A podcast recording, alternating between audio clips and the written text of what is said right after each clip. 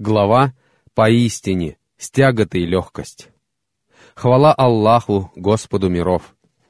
Мир и благословение благороднейшему из пророков и посланников, нашему пророку Мухаммаду, его семье и всем его сподвижникам. Наш сегодняшний урок называется «Облегчение после тяготы». Всевышний Аллах посылает своим рабам испытания, но в конце концов Он же посылает избавление и облегчение. История, которую я собираюсь вам рассказать, приводится в сборниках Аль-Бухари и Муслима со слов Кахба ибн Малика, которому Всевышний Аллах послал облегчение после тяготы. Он согрешил, но раскаялся перед Аллахом и попросил у него прощения. И когда земля уже стала казаться ему тесной от постигшего его испытания, Всевышний Аллах послал ему облегчение. Каб, рады Аллаху анху, рассказал, что посланник Аллаха, салаллаху алейхи вассалям, подготовился к походу на Табук, а было это жарким летом, и он отправился в путь в самый зной. Посланник Аллаха, салаллаху алейхи вассалям, вышел и позвал людей, и вместе с ним в этот поход выступили около десяти тысяч сподвижников, да будет доволен Аллах ими всеми. Перед сражением посланник Аллаха, салаллаху алейхи вассалям, стал снаряжать войско, но средств на снаряжение не хватало. Тогда он поднялся на Минбар и призвал мусульман делать пожертвования в пользу готовящегося к походу войска. Тогда поднялся Усман, ради Аллаху анху, и сказал, «Я снаряжу его, о посланник Аллаха». Глаза посланника Аллаха, салаллаху алейхи вассалям, наполнились слезами, и он сказал, «Не повредит Усману то, что он будет делать после этого дня». А когда войско отправилось в путь, некоторые люди, увидев, что плоды поспели и что в зной лучше оставаться в домах, остались в Медине. Всего отказались от участия в походе 83 мужчины. Посланник Аллаха, салаллаху алейхи вассалям, не записывал их имена. Восемьдесят из них были лжецами и лицемерами. Среди них есть и такой, который говорит, «Позволь мне остаться дома и не искушай меня». Безусловно, они уже впали в искушение. Поистине, гиена объемлет неверующих. 9 сура, 49 аят. Воины отправились в путь пешком, по жаре, страдая от усталости и голода, и один лишь Аллах знает, что им пришлось пережить. Аль-Джад ибн Кайс, один из лицемеров, пришел к посланнику Аллаха, салаллаху алейхи вассалям, и сказал, «О посланник Аллаха, позволь мне остаться, не хочу идти вместе с тобой на Табук». Посланник Аллаха, салаллаху алейхи вассалям, спросил, «Почему же?» Он ответил, «Я мужчина, которого женщины вводят в искушение, и, увидев византийских женщин, я непременно впаду в искушение». Он лгал перед Аллахом, и Всевышний Аллах сказал, «Среди них есть и такой, который говорит, «Позволь мне остаться дома и не искушай меня». Безусловно, они уже впали в искушение. Поистине, гиена объемлет неверующих. Лицемеры говорили друг другу, «Не выступайте в зной и попросите посланника Аллаха отложить поход». И Всевышний Аллах ответил им, «Огонь гиены еще жарче, 9 сура, 81 аят.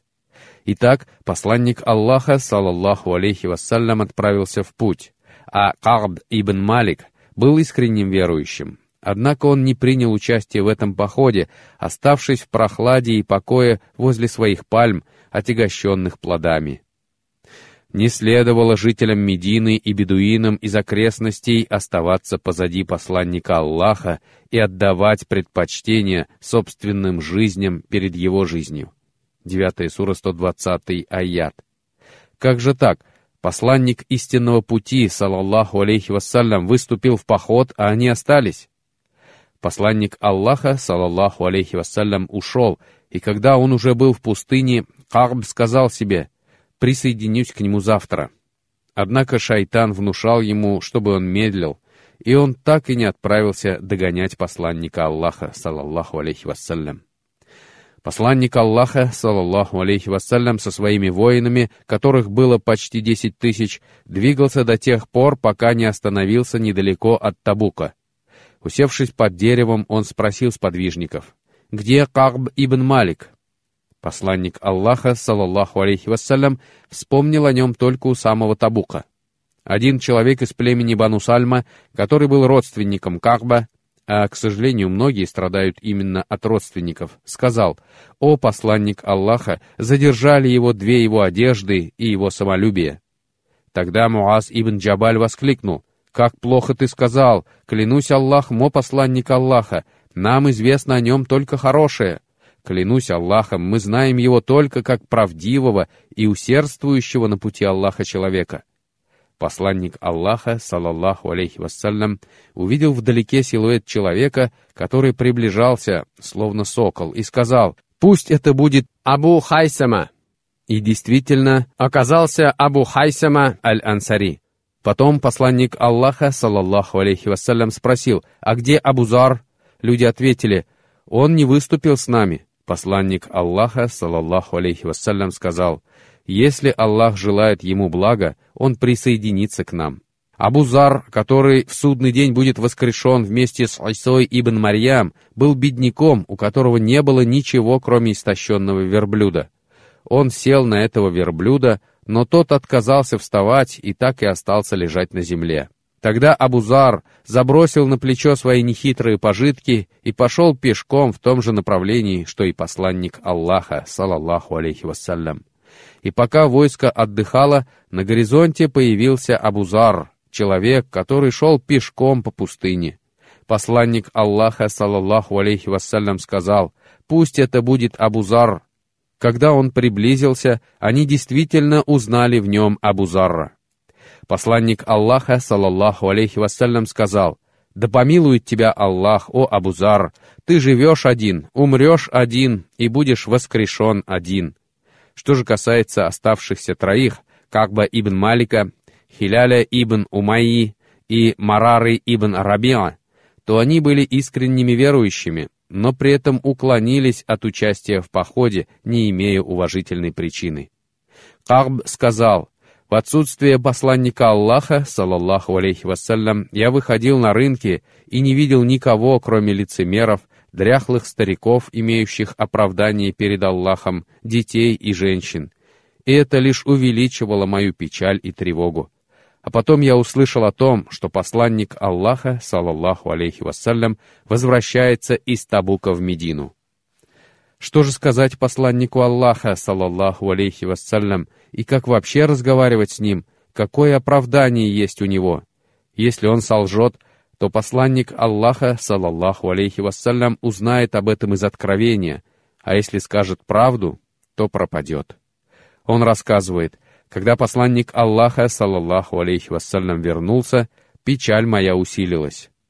Мои жалобы и печаль обращены только к Аллаху, 12 сура, 86 аят. Он сказал, «И я понял, что есть лишь один способ избежать гнева Аллаха и гнева посланника Аллаха, салаллаху алейхи вассалям, сказать правду». Вернувшись с войском в Медину, посланник Аллаха, салаллаху алейхи вассалям, совершил малое омовение и первым делом зашел в мечеть. Там он совершил молитву два ракаата и остался сидеть, общаясь с людьми, которые приходили поприветствовать его и побеседовать с ним, потому что он отсутствовал месяц или даже дольше. Карб сказал, «И я подошел к посланнику Аллаха, салаллаху алейхи вассалям, и поприветствовал его. И я не знаю, ответил он мне или нет. Он вложил свою руку в мою и спросил, «О, Карб ибн Малик, Почему ты уклонился от участия в походе?»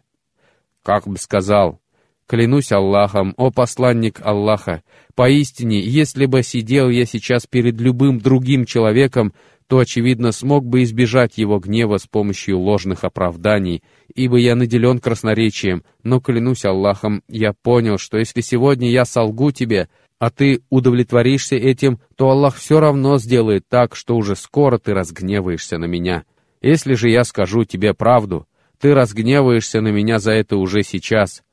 Но я надеюсь, что за это Всевышний Аллах будет доволен мною завтра».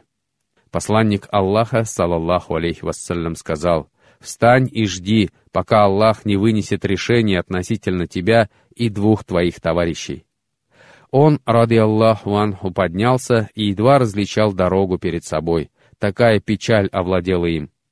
Его догнали Бану Саляма, его соплеменники, и сказали, «Все, кто не участвовал в походе, привели оправдание, кроме тебя. Ты не смог оправдаться как следует. Вернись же к посланнику Аллаха, салаллаху алейхи вассалям, и представь свое оправдание. Он сказал, и клянусь Аллахом, мне захотелось вернуться и сказать посланнику Аллаха, салаллаху алейхи вассалям, что я говорил неправду, но Всевышний Аллах уберег его от этого поступка. Он также сказал, и я спросил, совершил ли еще кто-нибудь подобный поступок, и люди ответили, еще два человека поступили так же, как ты. Это Хиляль ибн Умайя и Марара ибн Ар-Рабига, участники битвы при Бадре. И я сказал себе, они пример для меня. Потом посланник Аллаха, салаллаху алейхи вассалям, вышел из мечети и сказал, обращаясь к жителям Медины, мужчинам, женщинам и детям, «Не разговаривайте с тремя уклонившимися, Кахбом ибн Маликом, Хилялем ибн Умайей и Марарой ибн Ар-Рабейга». Посланник Аллаха, салаллаху алейхи вассалям, запретил людям общаться с ними. Кахб сказал, «Земля стала для меня неузнаваемой. Клянусь Аллахом, это была не та земля, которую я знал прежде, и она показалась мне тесной, как и сказал об этом Аллах, и я стал видеть все в черном цвете». Порой и упрек имеет благие последствия, а недуг способствует выздоровлению. Сподвижники по-прежнему не общались с Кахбом. Он приходил домой к жене, желая, чтобы она приготовила ему еду, а она не смотрела на него, и пока он ел, поворачивалась к нему спиной, желая показать, что она тоже объявила ему бойкот. Он просил дать ему воды, а она молча протягивала ему чашу и не смотрела на него при этом. Потому что он человек, который ослушался Аллаха и его посланника, салаллаху алейхи вассалям. И он приходил на рынок и приветствовал сподвижников, но никто не отвечал ему и не разговаривал с ним.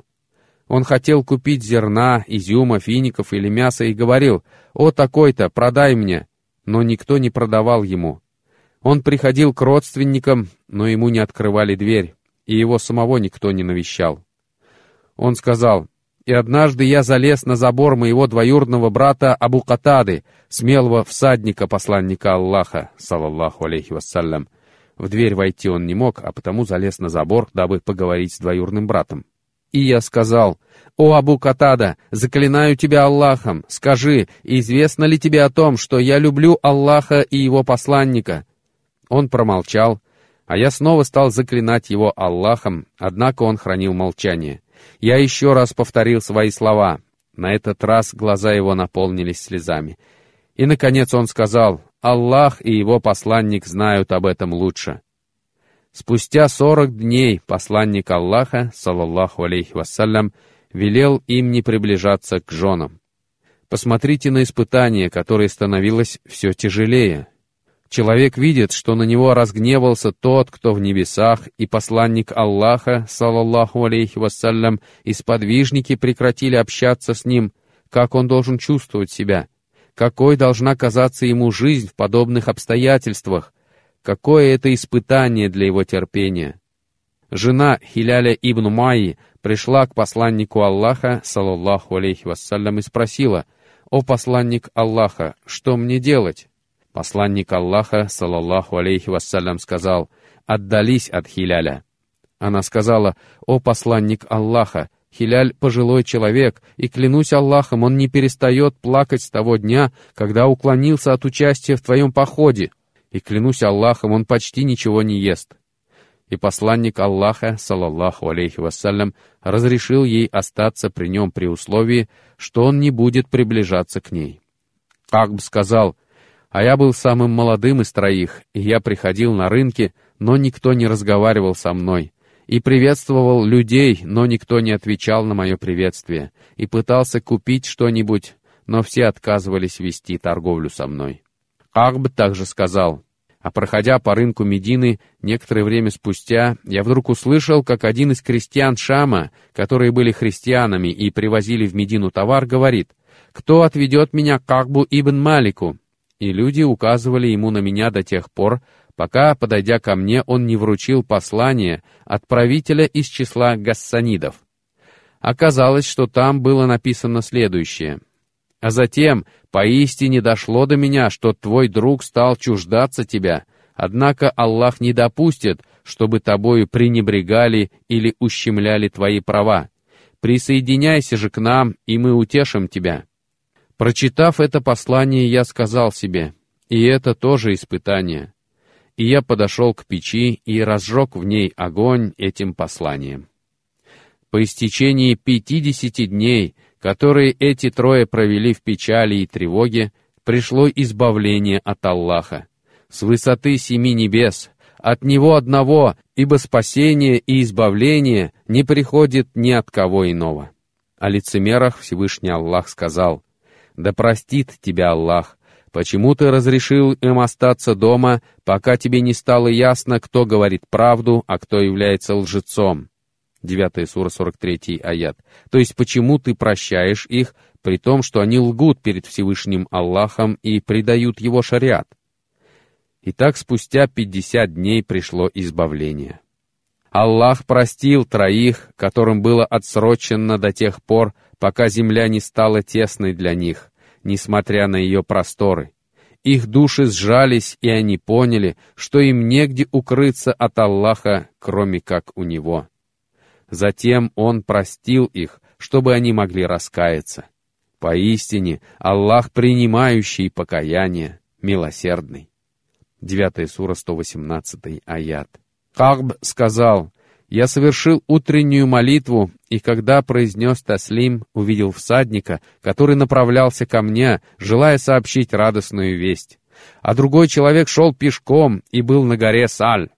Оба они спешили сообщить ему радостную весть. Это особенность мусульманина. Он радуется за брата своего и спешит обрадовать, когда узнает об облегчении, которое пришло к нему. Это благое дело и качество, присущее верующим. Кахб сказал, и голос человека, находившегося на горе Саль, долетел до меня первым. Он крикнул, «О Кахб ибн Малик, радуйся, ибо Аллах принял твое покаяние. Радуйся лучшему дню с тех пор, как мать родила тебя». И я совершил земной поклон благодаря Всевышнего Аллаха. Это поклон благодарности. Посланник Аллаха, саллаллаху алейхи вассалям, совершал такой поклон, когда в его жизни случалось радостное событие или после тягот приходило облегчение. Однажды посланник Аллаха, салаллаху алейхи вассалям, спустился с верхового животного и совершил земной поклон. Это хороший хадис. Саад ибн Ваккас спросил, что случилось, о посланник Аллаха? Посланник Аллаха, салаллаху алейхи вассалям, сказал, «Джибриль только что сообщил мне, что Всевышний Аллах сказал, «На того, кто призовет на тебя благословение один раз, я призову благословение десять раз». То есть он совершил земной поклон Аллаху благодаря за эту милость. И когда Али прислал ему письмо из Йемена, сообщая о том, что племена Хамадана приняли ислам, посланник Аллаха, салаллаху алейхи вассалям, также совершил земной поклон в знак благодарности Аллаху и сказал «Мир Хамадану! Мир Хамадану!» Для этого поклона не обязательно ритуальная чистота. Его можно совершать в любом состоянии, когда случается что-то радостное и хорошее. Это относится в первую очередь к религиозным делам. Разумеется, радость может быть связана и с мирскими благами. Однако некоторые люди считают величайшей победой получение работы или высокого поста, или покупку автомобиля, или виллы. С религией же все обстоит иначе. Всевышний Аллах сказал, «Скажи, это милость и милосердие Аллаха. Пусть они возрадуются этому, ибо это лучше того, что они накапливают». 10 сура, 58 аят. Как бы там ни было, Кагб, ради Аллаху анху, совершил земной поклон, а потом поднял голову. Он сказал, «А у меня было две одежды, и он отдал одну из них человеку, сообщившему ему радостную весть. После этого он отправился в мечеть. Там сидел посланник Аллаха, салаллаху алейхи вассалям, в окружении своих сподвижников. Он сказал, «И я увидел, что лицо посланника Аллаха, салаллаху алейхи вассалям, сияет, как луна в четырнадцатую ночь месяца». Когда посланник Аллаха, салаллаху алейхи вассалям, радовался чему-то, лицо его сияло. Посланник Аллаха, салаллаху алейхи вассалям, радовался тому, что Всевышний Аллах простил этих сподвижников, потому что знал, что ничто в этом мире не может сравниться с покаянием. Ни дворцы, ни золото и серебро никогда не сравнятся с прощением от Всевышнего. Оно поистине бесценно. Кагб сказал, «И когда я вошел в мечеть, Тальха ибн Убайдуллах, один из десяти обрадованных благой вестью о рае, поднялся мне навстречу, и, клянусь Аллахом, никто не встал мне навстречу, кроме Тальхи. Тальха приблизился к нему, поприветствовал его и пожал ему руку. Хагб сказал, Тальха ибн Убайдуллах поднялся мне навстречу, и, клянусь Аллахом, я никогда не забуду этого Тальхи. Действительно, благодеяние трудно переоценить. Один человек пришел к своему другу, который был стражником при Аль-Мугире ибн Шорбе, когда тот был наместником, и сказал, «Мне нужно поговорить с Аль-Мугирой ибн Шорбой», и стражник позволил ему войти. Аль-Мугира сказал, «Разве я не говорил, чтоб сегодня ты никого не пускал?» Стражник ответил, «Он мой друг и товарищ, и сделал мне немало добра, и я постеснялся удержать его». Аль-Мугира сказал, «Ты хорошо поступил, да принесет Аллах людям благо через тебя». Клянусь Аллахом, благодеяние приносит пользу, даже когда речь идет о черной собаке. Один бедуин как-то сказал Ибн Аббасу, «О, Ибн Аббас, как-то я сделал тебе добро». Ибн Аббас спросил, «А что именно ты сделал?» Он ответил, «Я видел тебя во время первого хаджа и укрыл тебя от солнца своей одеждой». Ибн Аббас сказал слуге, «Дай ему тысячу динаров и дай ему одежду» и он извинился перед ним за свое упущение. Да будет доволен им Аллах, и да сделает он его довольным. Посланник Аллаха, салаллаху алейхи вассалям, сказал, «О, Кагб, радуйся лучшему из дней твоих с тех пор, как мать твоя родила тебя». Кагб сказал, «О, посланник Аллаха, в знак благодарности за то, что мое покаяние было принято, я хочу раздать все свое имущество бедным ради Аллаха и посланника Аллаха. На это посланник Аллаха, салаллаху алейхи вассалям, сказал, «Оставь часть его себе, ибо это будет лучше для тебя». Посланник Аллаха, салаллаху алейхи вассалям, сказал это, чтобы люди не думали, что отказ от владения имуществом узаконен и приветствуется в исламе. Некоторые люди говорят, мы не будем удерживать ничего из своего имущества, и оставляют своих наследников без гроша. А ведь посланник Аллаха, салаллаху алейхи вассалям, сказал, «Поистине, лучше для тебя оставить своих наследников состоятельными, чем оставить их обездоленными и вынужденными просить у людей». Кагб вернулся домой, обрадованный прощением и милостью Аллаха. Это было избавление после испытания. Всевышний Аллах послал ему облегчение после того, как ему стало совсем тяжко, и терпение было на исходе. Ибн Аббас однажды сказал, «Одна тягота никогда не одолеет две легкости». Его спросили, «О чем это ты?» Он ответил, Всевышний Аллах сказал, «Поистине, с тяготой легкость, поистине, с тяготой легкость». 94 сура, 5 и 6 аяты. Всевышний Аллах упомянул легкость дважды, а тяготу лишь один раз. Она упомянута с определенным артиклем, который указывает на единственность и конкретность, а легкость упоминается без артикля, и это указание на многочисленность. Когда мусульманина постигает тяжкое испытание, его первейшая обязанность — протянуть руки к Всевышнему, потому что избавление посылает только Он. Кто отвечает на мольбу оказавшегося в трудном положении, когда он взывает к Нему, устраняет зло. 27 сура 62 аят. Когда они садятся на корабль, то взывают к Аллаху, очищая перед Ним свою веру. 29 сура 65 аят. Арабская пословица гласит «натянутая веревка однажды порвется».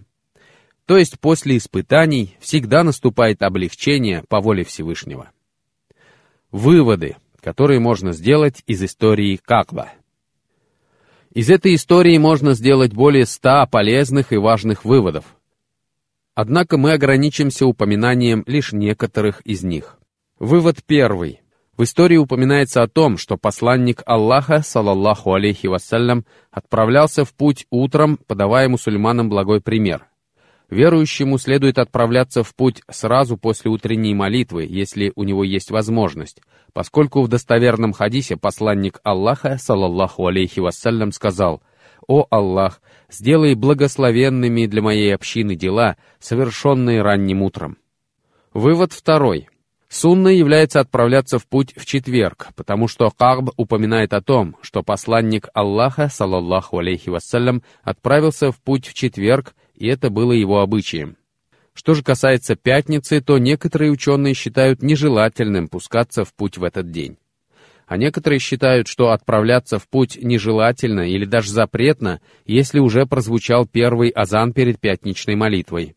Если же человек отправляется в путь в пятницу утром, то ничего нежелательного в этом нет. Однако лучше ему посвятить этот день поклонению, совершить полное омовение, поминать Аллаха, читать Коран и размышлять над его аятами. Потому что пятница — праздник мусульман.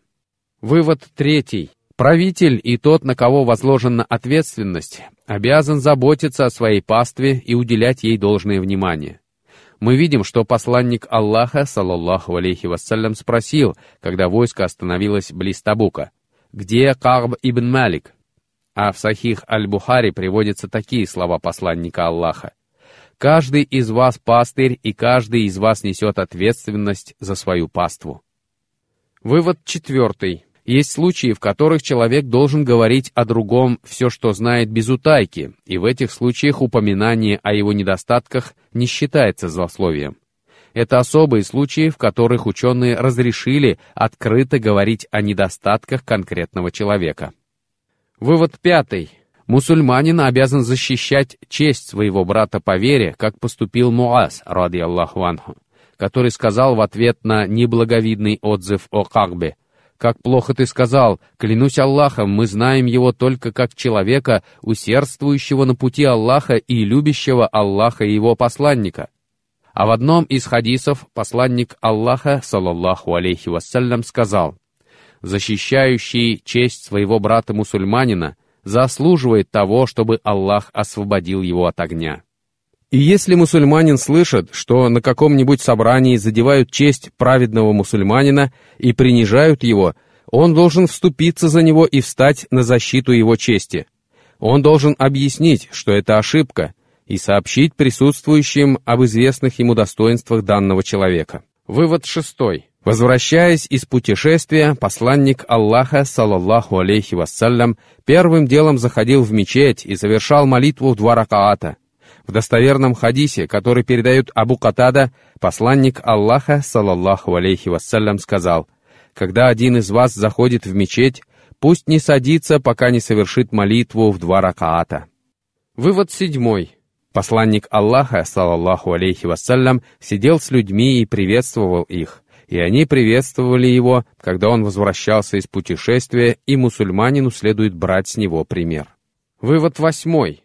Посланник Аллаха, салаллаху алейхи вассалям, принимал оправдание людей. если брат твой оправдывается перед тобой, прими его оправдание и суди по очевидному, и не говори, на самом деле он стремился к тому-то, или он сказал неправду. Вместо этого старайся найти оправдание его поведению и поступкам. Вывод девятый. Посланник Аллаха, салаллаху алейхи вассалям, велел мусульманам объявить бойкот трем ослушникам. Аль-Хасан Аль-Басри сказал, «Удивительно, эти трое не проливали кровь, не занимались разбоем на дорогах, не распространяли нечестие на земле, не грабили имущество, и тем не менее их воздаяние было столь тяжким. А что же тогда говорить о тех, кто совершает великие грехи и творит мерзости?»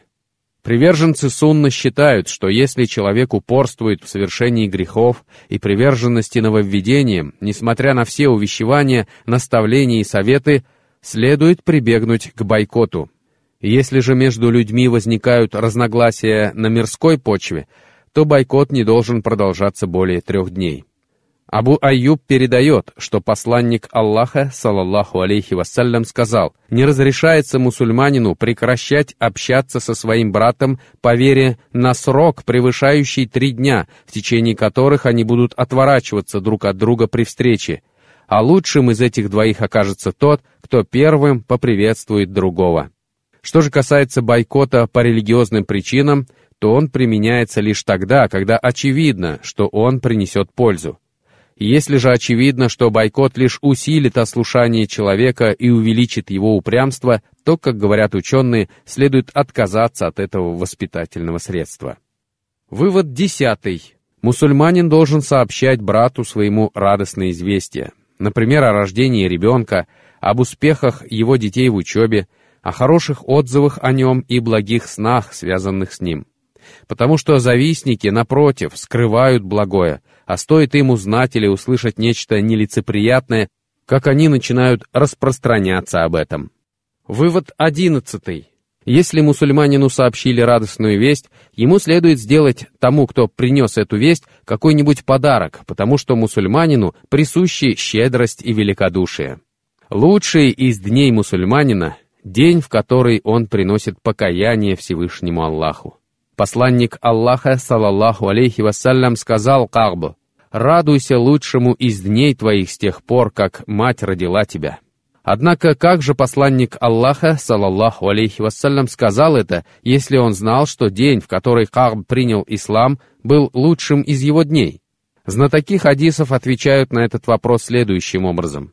Мол, это лучший из дней твоих с тех пор, как мать родила тебя по причине принятия ислама. Но это объяснение слишком притянутое. Другие сказали, мол, день принятия ислама и день покаяния объединяются и превращаются в один день, и этот день лучший из дней твоих с тех пор, как мать родила тебя. И вывод двенадцатый. Краткий вывод, который можно сделать из этого урока, когда человека одолевают трудности и на него обрушиваются испытания, и его положение все больше усложняется, никто не пошлет ему избавления, кроме Всевышнего Аллаха. Ибн Аль-Джаузи говорит в описаниях избранных, «Беду отводит только Аллах, и удел дарует только Аллах». Таковы убеждения приверженцев сунны. А Аллах знает обо всем лучше. И да благословит Аллах и приветствует нашего пророка Мухаммада, его семью и сподвижников.